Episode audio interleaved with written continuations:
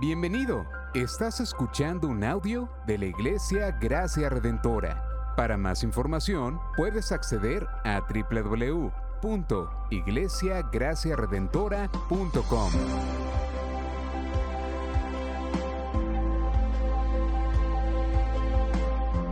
En la exposición de la palabra, el pastor Xavier Torrado.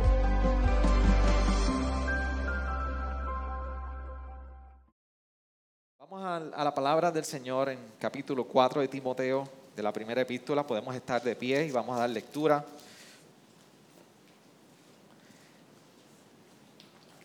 Y estamos recorriendo esta serie que para mí ha sido de mucha bendición y me la he disfrutado de principio a fin.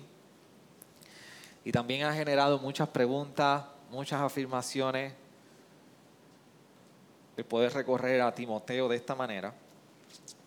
¿Al- a- ¿Alguno de ustedes ha tenido, había tenido la oportunidad de explorar Timoteo en una serie de predicaciones como lo estamos haciendo anteriormente? ¿No? Bien. Vamos al capítulo 4, que dice de la siguiente manera.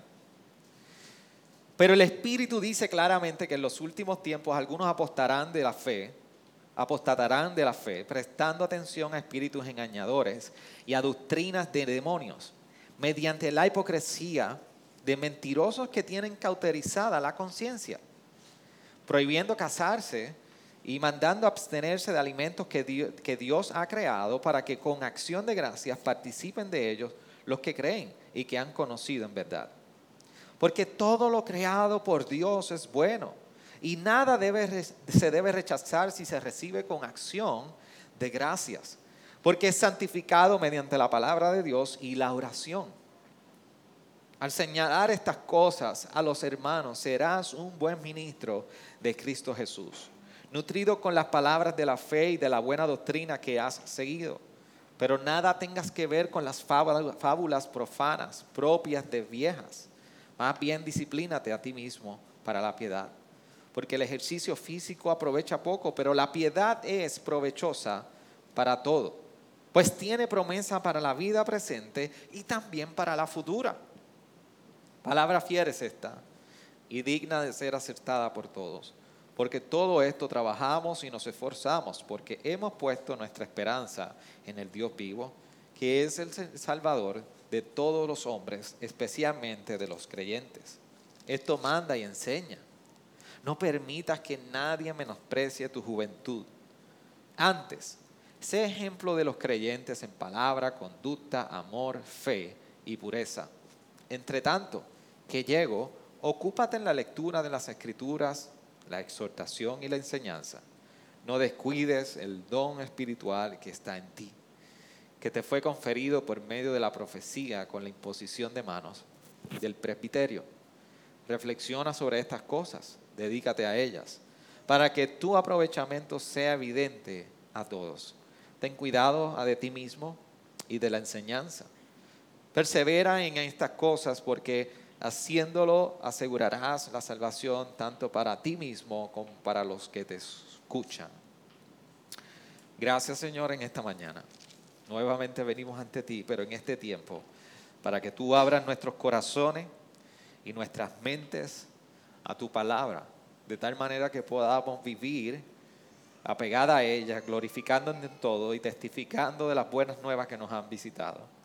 Te pido que mientras nosotros no solamente escuchamos y leemos esta porción del capítulo 4, sino que también proclamamos en el poder de tu palabra todo el consejo tuyo, tú Señor seas renovando nuestro entendimiento. Tú en nosotros seas confrontando y seas formando la iglesia que tú quieres que seamos, Señor. Una iglesia como del Dios vivo quien eres. Una iglesia que viva como columna y sostén de la verdad. Una iglesia, Señor, que decide perseguir el diseño que tú has hecho para con nosotros. Todo esto es posible, no por nuestras habilidades, todo esto no es posible por los dones que tú has dado a la iglesia. Todo esto no ha sido posible simplemente por quienes componen esta iglesia local. Todo esto es posible por lo que Cristo hizo en la cruz. Sin Cristo en la cruz, sin Cristo muerto y resucitado, y que hoy, Señor, está allá arriba a la diestra de Dios Padre, nada, nada en esta tierra de lo que debe ser el reflejo de tu iglesia sería posible. Por eso ayúdanos a caminar en esa dirección, en la ayuda de tu Espíritu y de tu palabra.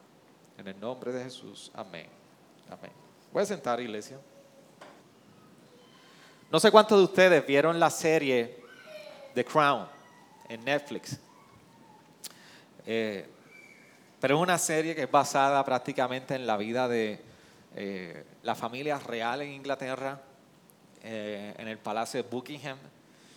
Y después de ver la serie, si usted hizo algo parecido a lo que yo hice, me causó mayor intriga el ver la serie y me fui a varios documentales a ver cómo es toda la dinámica de la familia real. En fin, yo estuve meses explorando, terminando la serie y lógicamente viendo y adentrándome a la vida de lo que presenta la serie The Crown. Si usted no la ha visto, es una muy buena serie. Yo les recomiendo que usted la vea. Realmente no todo en su mayor contenido es, es histórico, pero sí gran parte de los elementos son históricos. Pero lo más increíble de la serie es cómo seleccionaron a los personajes de tal manera que se parecen a la vida real de cada uno de los, de los, que componen la familia real. Pero si usted conoce todo lo que es ese tipo de, de la etiqueta y todo protocolo que distingue lo que es el Palacio de Buckingham, imagínese que un día a usted lo invitan al Palacio de Buckingham y le dicen, le tenemos los pasajes pagos y usted va a tener una audiencia con, con la reina y le describen todo un código de vestimenta. Le describen todo un código de cómo, de cómo precisamente debe conducirse a la reina. Y usted va a hacer todos los preparativos. Yo me imagino que usted no va a ir en maones, ni usted va a ir en tenis, ni un jacket. Usted, usted va, todo, todo lo, que, lo que represente la presencia de usted en esa audiencia del Palacio Buckingham va a ser determinado por la ocasión a lo que le has invitado. Sé que usted va a conseguir su vestido, usted va a conseguir su traje o lazo, y tú usted va a ir vestido y todo determinado por la ocasión de que la reina, usted ha sido invitado a una audiencia a la reina. Ahora, yo creo que si usted es como yo, en ese sentido, usted lo va a hacer así. ¿Right? Si usted lo invitan Hágame así porque la, boca yo no la veo de ustedes. Yo necesito que usted me ayude en el sermón. Hágame esto más fácil. Yo, creo que cada uno de nosotros, si nos invitaran a una audiencia en el Palacio Real y nos dicen, este es el código, usted lo va a hacer así. Ahora, ¿qué tal si la audiencia a la cual nosotros hemos sido llamados es a la de Dios, del Dios vivo? ¿Qué tal si el Dios vivo nos está llamando a que estemos delante de Él? De una audiencia ante Él. Nos da una audiencia. Precisamente la carta de Timoteo nosotros hemos estado leyendo, y esto es lo precioso de la, de la epístola de Timoteo, que es Dios hablando a la iglesia local, donde Dios tiene su encuentro con su iglesia y su pueblo con su Dios, y recordándole a la iglesia, ustedes tienen una audiencia con el Dios, del Dios vivo y este es el código. Así es como ha de conducirse la iglesia del Dios vivo. Eso lo leímos en el capítulo 3, cuando lo discutimos hace un domingo atrás. Como iglesia del Dios vivo, tenemos una audiencia delante de Él somos convocados delante de Él. Entonces queremos asegurarnos que nuestra conducta como iglesia es digna del llamado y del Dios vivo al cual nos ha llamado. Por eso, debemos, una de las compresiones más importantes que debe tener el creyente es la dimensión de que el Evangelio ha venido a salvarnos y a redimirnos y ha establecido una nueva relación con el Dios vivo. Pero no solamente eso, es que la obra de este Evangelio en nosotros demanda de nosotros una respuesta. El Evangelio entre nosotros ha puesto una audiencia delante de Dios vivo y demanda una respuesta piadosa de nosotros. Por eso está Primera de Timoteo.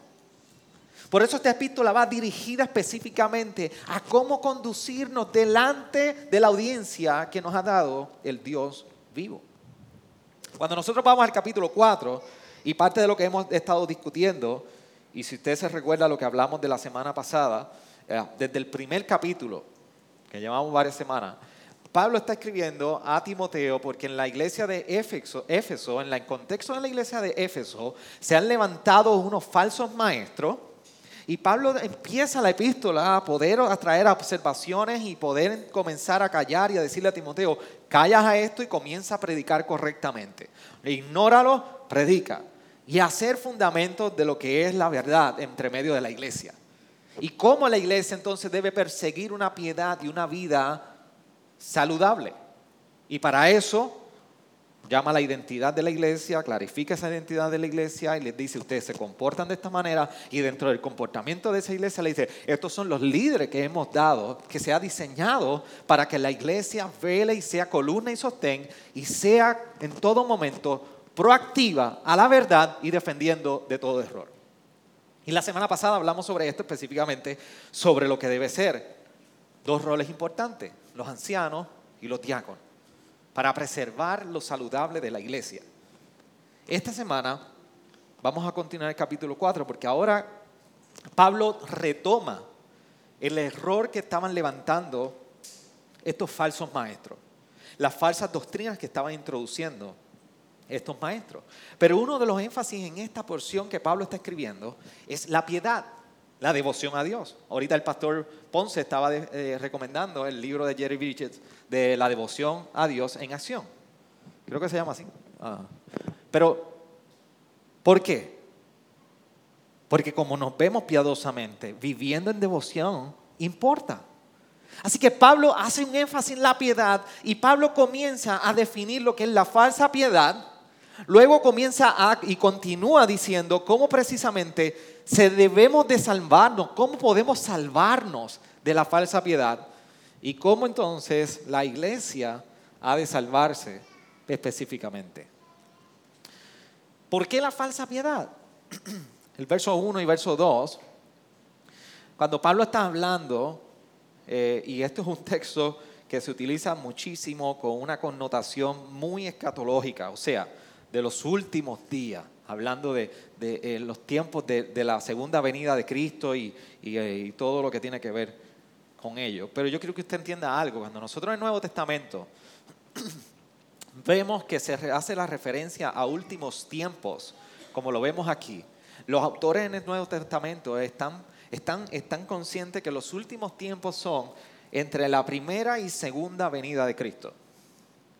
Así que cuando ellos están hablando en los últimos tiempos, y particularmente Pablo cuando está escribiendo aquí, al final de, sus carreras ministeriales, está hablando que en algún momento entre este periodo que Cristo vino y la próxima venida, esos son últimos tiempos. Y recordemos que Pablo le da el mismo consejo en la iglesia, a la iglesia de Éfeso en Hechos 20, cuando llama a los ancianos de Éfeso. Ese es el mismo contexto. Y le dicen, ven acá y se confunde con ellos, se despide porque es una iglesia que la ama, pero realmente les recuerda a los ancianos, pastoreen la iglesia del Señor que fue pagada a precio de sangre. Porque pronto, en un futuro, se levantarán lobos rapaces entre medio de ella. Pues las mismas palabras que Pablo continúa siendo consistente. Y el problema que señala Pablo en este momento es que precisamente se estaban levantando engañadores y doctrinas de demonios. Así que, ¿cuál es el problema? El problema es que hay una falsa doctrina entre medio de la iglesia. Iban a llegar en algún momento falsas doctrinas. ¿Quiénes iban a promover estas doctrinas? Los engañadores. Y a los engañadores les llama hipócritas y de mentes cauterizadas. ¿Y qué iban a enseñar estos falsos maestros? ¿Y cuál era la falsa doctrina, la falsa enseñanza? Cuando nosotros vemos la palabra doctrina, se refiere a enseñanza. Eso es lo que significa doctrina, enseñanza. Así que doctrinas de demonios o falsas doctrinas lo mismo que falsas enseñanzas. precisamente estos engañadores estaban enseñando algo que era totalmente contrario a lo que estaba establecido en el diseño original. Y si ustedes fijan que Pablo lleva desde un inicio, y lo que hablamos en el capítulo 2, cuando habla del diseño del hombre, o más bien el diseño de la mujer y el llamado a abrazar a la mujer, su diseño, Pablo constantemente está haciendo referencia a Génesis, al diseño original. Así que estos falsos engañadores, o estos engañadores, por más que sea, son falsos, no importa cómo lo digamos, estos engañadores estaban tergiversando el diseño de Dios para con la, con la iglesia. Y aquí vimos Pablo nuevamente haciendo una observación sobre esta enseñanza que estaban iban a estar trayendo. ¿Qué iban a traer? Dos cosas importantes, contrarias al diseño original. Una, la prohibición del matrimonio y dos, la abstinencia de alimentos.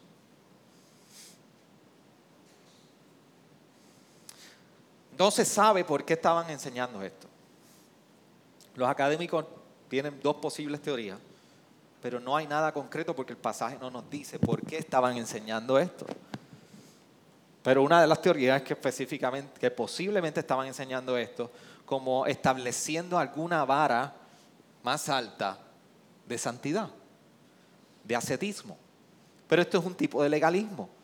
No importa la razón por la cual lo estaban estableciendo. Esto es un tipo de legalismo.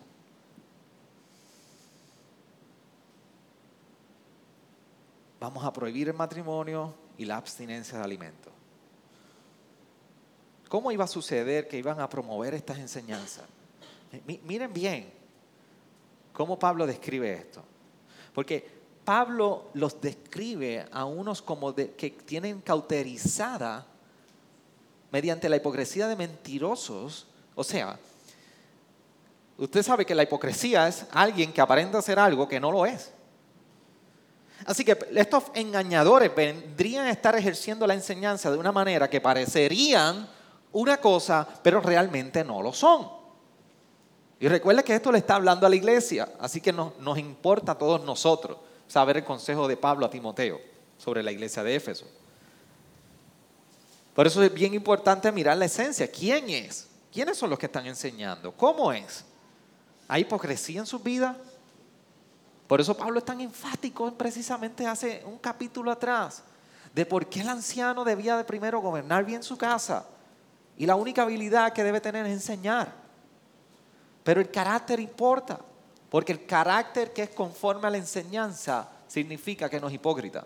Pero aquí Pablo está haciendo el señalamiento, son hipócritas y tienen que tienen cauterizada la conciencia y prohíben casarse, mandando abstenerse de alimentos que Dios ha creado para que con acción de gracias participen de ellos los que creen y que han conocido la verdad. Así que en cierta manera como que vamos a, participar de una manera conforme a esta abstinencia de alimento y matrimonio, de, abstinencia de matrimonio y de alimentos, pero realmente quien está enseñando esto son unos hipócritas y de mente cauterizada. Y estas mentiras precisamente lo que iban a promover era que se cauterizaran sus mentes. ¿Sabe lo que sucede? Que cuando se cauteriza alguna herida o una marca, y cauterizar es sellar por medio de caliente, una de las cosas que puede ocurrir es cuando se sella una herida o una porción en la carne con caliente, precisamente lo que ocurre es que en muchos casos los nervios cercanos a esa zona se afectan. Y si se afectan los nervios que están en esa zona, no hay sensibilidad. Y si no hay sensibilidad, no se siente nada. A mí me operaron ambulatoriamente una porción de la piel en la rodilla. Y usted me toca ahí, yo no siento nada. No siento nada. Los nervios fueron afectados en esa zona. Igual sucede con la mentira que parece verdad, pero va llegando a la iglesia. Y vamos asimilando. Nos hacemos insensibles a la verdad. Y en ese momento las conciencias son cauterizadas. Por eso importa esto.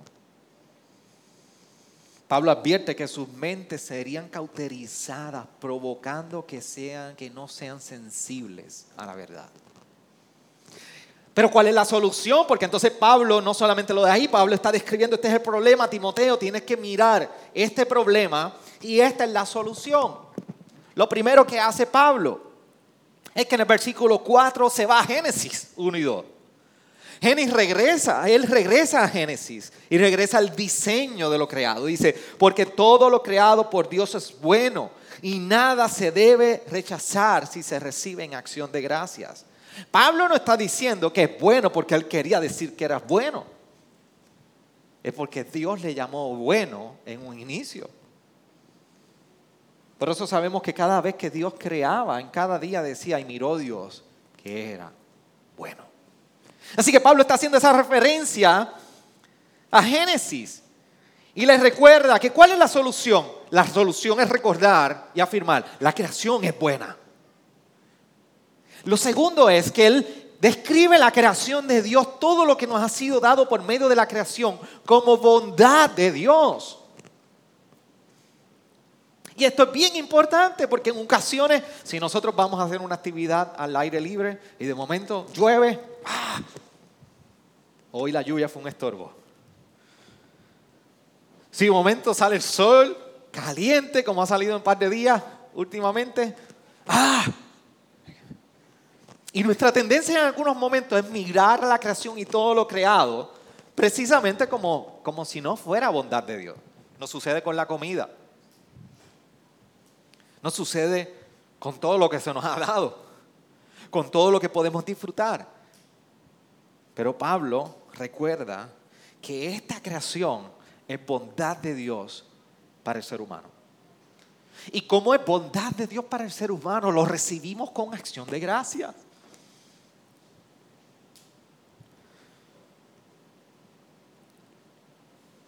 Yo no sé si usted le pasó, usted sabe qué me pasó a mí hace poco. A mí siempre me encantaba visitar Toys R Us. Yo no quiero ser grande, quiero ser niño toizaro. Tú también eras niño toizaro. Todavía me acuerdo el jingle, lo puedo cantar completo, pero por, amor a los que van a escuchar esto, no lo voy a cantar. Pero usted sabe que Toys cerró. Bueno, cuando mi esposa, y ella está ahí para testificar eso, cuando mi esposa quedó embarazada, fue una de las mejores tiendas en ese momento dado, que era tenía de todo, era Baby Arroz. Baby Arroz usted iba y conseguía de todo.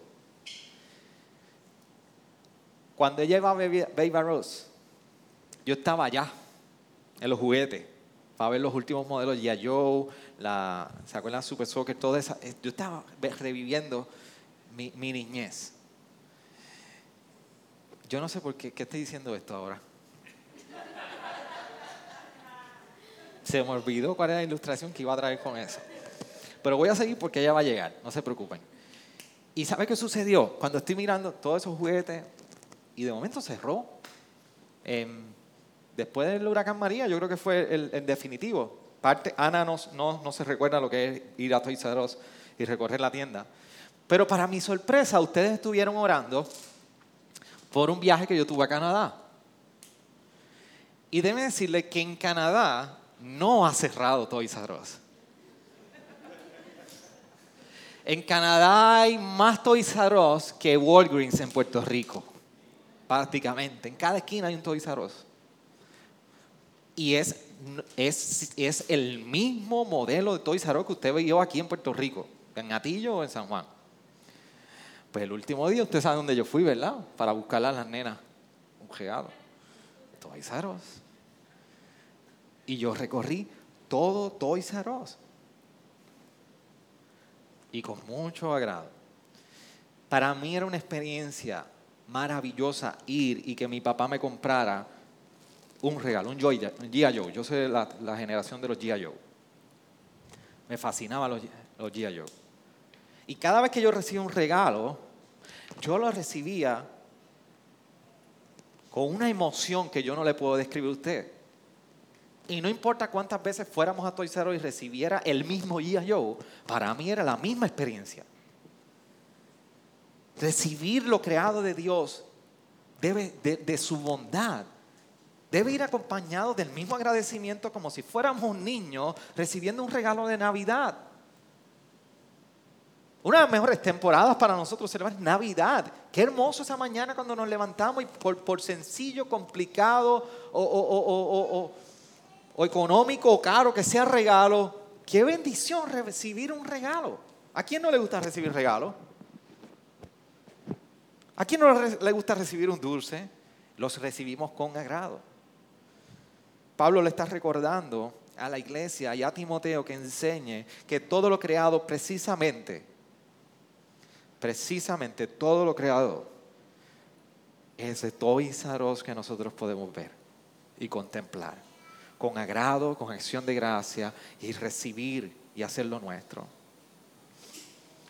Pero la solución no solamente es mirar que la creación es buena, la, solución no solamente es recibamos con acción de gracia la bondad de Dios manifestada en la creación. Es que regresemos a la palabra. Regresemos a la palabra. El verso 3 dice, prohibiendo casarse y mandando abstenerse de alimentos que Dios ha creado para que con acción de gracia participen en ellos los que creen y que han conocido la verdad.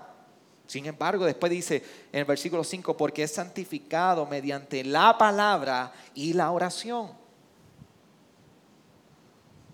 Las tradiciones o las reglas desvían de la palabra. Las tradiciones y las reglas que no están establecidas en la palabra nos van a llevar por un camino erróneo. Por eso cuidado con, con aquello que nosotros digamos y establezcamos como regla y la palabra no lo ha establecido como regla. Todo lo que nosotros necesitamos no está en las reglas. Todo lo que nosotros necesitamos está en estas escrituras.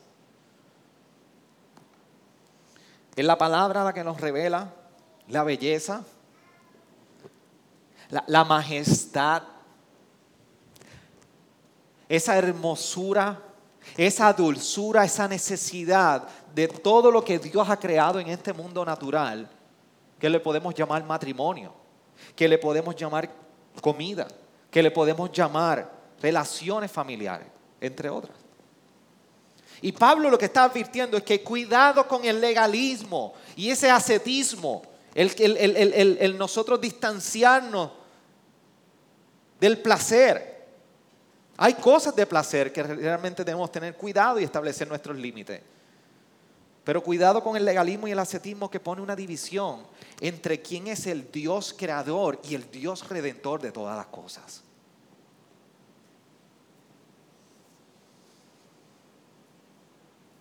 Ciertamente dos de las cosas que, que, vemos que estaban prohibiendo y llamando a la abstención son dos áreas del placer en el ser humano donde nos cuesta establecer límites. La sexualidad que tiene que ver con el matrimonio, y la comida. Que son dos áreas de, bondad, de gracia y regalos que Dios ha dado al ser humano que realmente en desproporción son pecaminosos.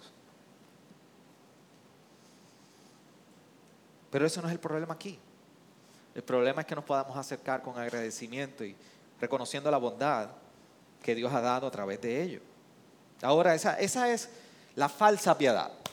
Una piedad que rechaza lo que Dios ha, dado. Pero ¿cómo podemos ver, salvarnos de la falsa piedad? Porque entonces Pablo comienza, continúa hablando, no solamente señalando la falsa piedad, sino que ahora está señalando a Timoteo cómo él se debe salvar de la falsa piedad como anciano. Y después le dice a Timoteo cómo él debe ayudar a la iglesia a salvarse de esa falsa piedad. Así que, ¿cómo se salva Timoteo de esta falsa piedad? Dos cosas bien importantes, velando la dieta y haciendo ejercicio. Si usted puede resumir el sermón de hoy, es velando la dieta y haciendo ejercicio. ¿Por qué? Porque en el versículo 7 comienza a decirle, para nada tengas que ver con las fábulas profanas propias de vieja, más bien disciplínate a ti mismo para la piedad porque el ejercicio físico aprovecha poco, pero la piedad es provechosa para todos, pues tiene promesa para la vida presente y también para la futura. Y después dice 9 y 10, palabra fiel es esta y digna de ser aceptada por todos, porque por eso trabajamos y nos esforzamos, porque hemos puesto nuestra esperanza en el Dios vivo que es el Salvador de todos los hombres, especialmente de los creyentes. Velando la dieta, lo primero. ¿Por qué velar la dieta? Porque Pablo le está recordando a Timoteo la importancia de velar la doctrina. Le estaba recordando, santificado mediante la palabra y la oración. Y el versículo, versículo 6 le dice, al señalar estas cosas a los hermanos, serás un buen ministro de Cristo Jesús, nutrido con las palabras de la fe y de la buena doctrina que has seguido. Le está diciendo, Timoteo, nútrete con la doctrina correcta, nútrete con la palabra de la fe. Y la, la segunda manera que vela por su dieta, lo que está consumiendo a nivel espiritual, es la salvación. Por eso en el versículo 10 le dice que nos esforzamos porque hemos puesto nuestra esperanza en el Dios vivo que es el Salvador de todos los hombres, especialmente de los creyentes. El motivo de Timoteo debe ser la esperanza de la salvación eterna. Esa debe ser la dieta para Timoteo, velar por su vida. Lo que consume y por qué lo consume. La doctrina y por qué la afirma, por la esperanza que hay en la salvación. Pero no solamente se salva de la piedad por lo que consume y velando la dieta de la doctrina y la salvación, sino porque necesita hacer ejercicio. Y el versículo 7, precisamente esa última, la segunda parte del versículo 7 dice más bien disciplínate. Y esa expresión de disciplínate y ejercicio es la misma expresión que de hoy, donde hoy sale la palabra gimnasio. Gimnasio. Disciplínate. De ahí es que nace la palabra gimnasio. Tiene una implicación de entrenamiento físico. Por eso le estoy diciendo que velando la dieta y haciendo ejercicio, la disciplina. Pablo le está recordando a Timoteo Vela tu vida. Disciplínate en esta vida para la piedad. Procura el crecimiento y la devoción. Procura la disciplina en esa devoción. Mira hermano, una cosa que estoy seguro que el 99% de ustedes aquí puede hacer, de todos nosotros podemos hacer, es que si hay que correr un pequeño tramo, lo corremos Pero correr un maratón es otra cosa. Correr tres pies es muy distinto a correr un maratón. La vida cristiana, de igual manera, no se trata de correr tres pies. Por eso tenemos tanta inconsistencia en personas que dicen ser cristianas. Porque piensan que corremos tres pies, cogemos un break, corremos tres pies, cogemos un break, corremos tres pies. Un componente importantísimo y fundamental en la vida cristiana es que es a largo plazo. La vida cristiana requiere disciplina. La, la, vida cristiana requiere perseverancia hasta el final. La vida cristiana es un maratón. Y la pregunta es, ¿cómo podemos perseverar en la vida cristiana si no nos disciplinamos? ¿Cómo podemos perseverar?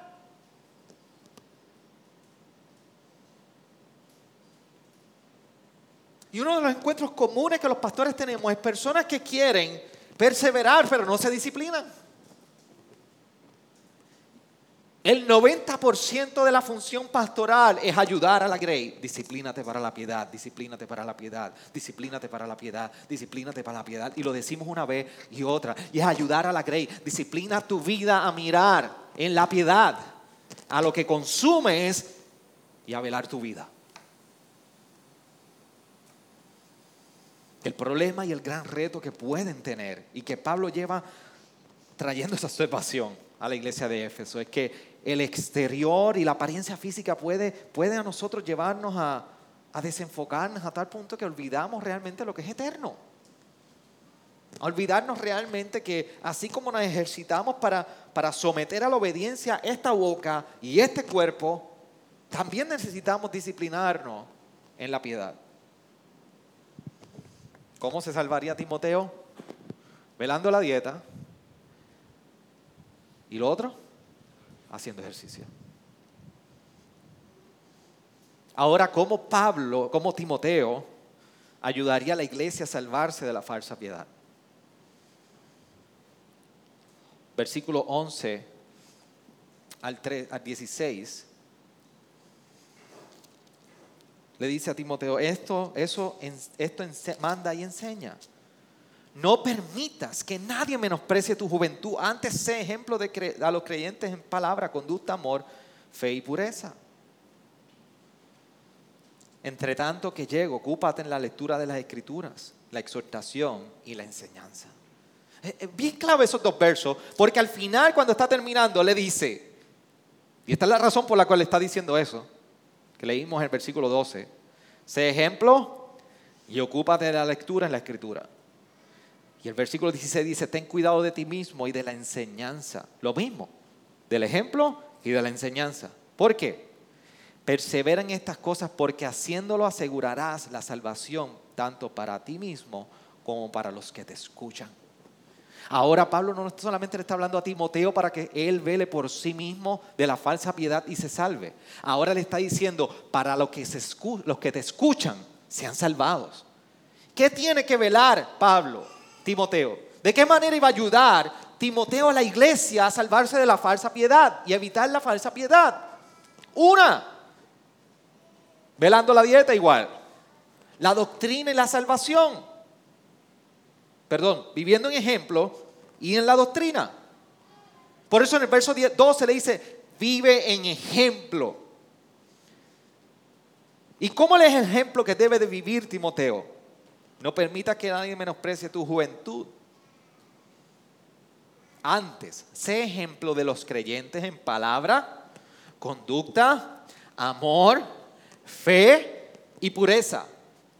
¿Sabes cuáles son las dos dimensiones que están envueltas en todas esas características que Pablo le está pidiendo de conducta? La relación que tiene con Dios y la relación que tiene con los otros. La relación con Dios y la relación con los otros. La fe y la pureza, directamente consagrada a la vida a Dios. Y la conducta y amor que se distingue entre los hermanos. Las relaciones que nosotros establecemos con otros importan. La relación nuestra con Dios importa. ¿Por qué? Porque debe de ser ejemplo entre medio de la iglesia.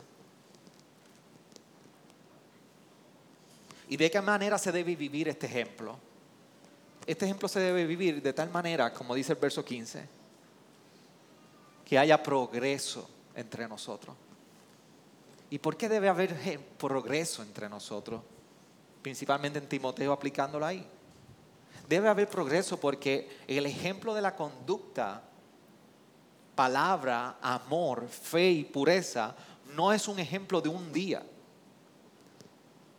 sino que es un ejemplo constante de una vida que una y otra vez ejemplifica lo que es la relación con los hermanos y el trato entre unos a otros. Es el ejemplo que, que, brinda una vida de lo que es una relación constante con Dios, en fe y pureza, no en ambivalencia. Por eso importa la relación que Pablo le estaba recordando a Timoteo cómo debía establecer con los otros y con Dios. Por eso le recuerda, reflexiona sobre estas cosas, dedícate a ellas para que tu aprovechamiento sea evidente a todos. Pues pastor, ¿cómo debe ser este ejemplo entre medio de la congregación? De tal manera que sea evidente. Y el ejemplo no es evidente por una manifestación de un día, es por una vida dedicada constantemente a cómo tratamos a los, a los otros y cómo tratamos a Dios. Así que salva a Timoteo a la iglesia viviendo en ejemplo. Y lo segundo, en la doctrina, ocupándose de las escrituras, porque precisamente está en la esencia de la iglesia.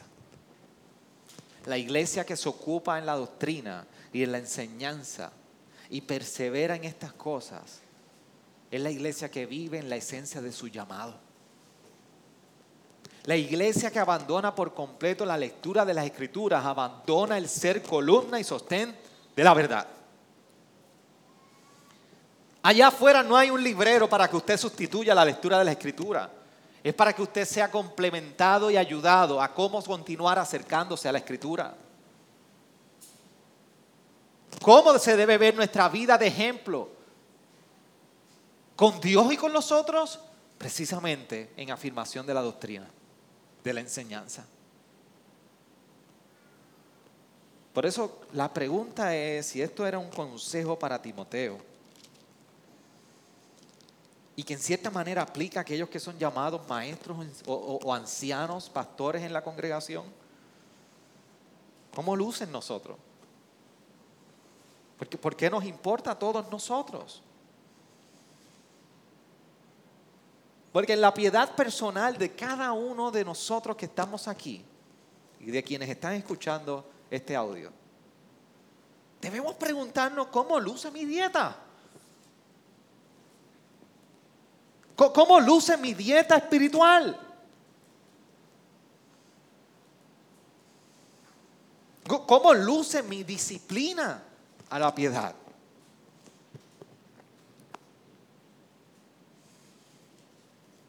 ¿Cómo luce? ¿Qué, cosas están interponiéndose? ¿Qué cosas están sustituyendo? ¿Qué cosas están tomando el lugar en lo que yo consumo? ¿Debo consumir en la palabra? ¿O debo yo ejercitarme también en la piedad? ¿Qué cosas están tomando lugar? todos nosotros vamos a poner una buena excusa. Algunos dirán la cantidad de horas que trabajo la rutina que tengo en mi vida. El manejo de los niños no me permite hacer ese espacio. Las que están embarazadas dirán, en mi barriga. Los esposos dirán, en mi mujer. Las mujeres dirán, en mi marido.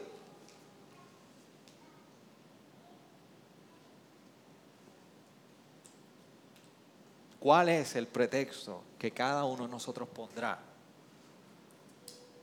para evitar mirar la dieta y establecer disciplinas en nuestra vida que nos recuerdan que la piedad sobrepasa todas las cosas.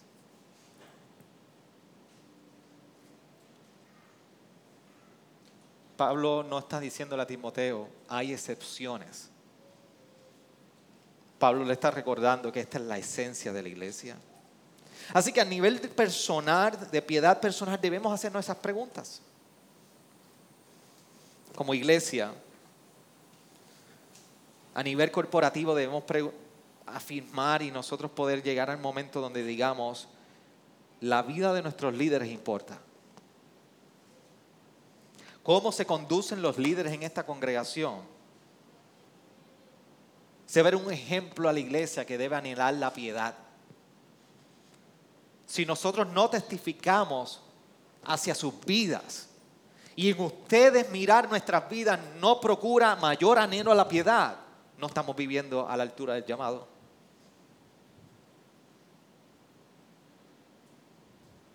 Y el día que eso pase, corra por su vida. Corra por su vida. Pero también debe establecer un buen marco de referencia para cómo orar por sus líderes. Y que el Señor ayude a los líderes a vivir conforme a la piedad.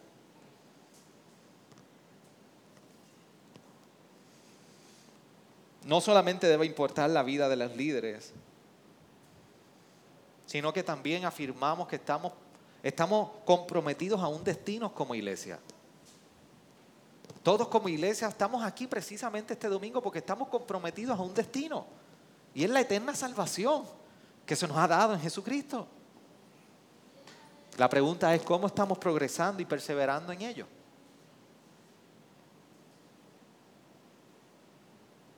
Y yo quiero que esa pregunta se hunda por un momento en sus pensamientos. ¿Cómo estamos progresando y perseverando en ese compromiso a un destino que tenemos.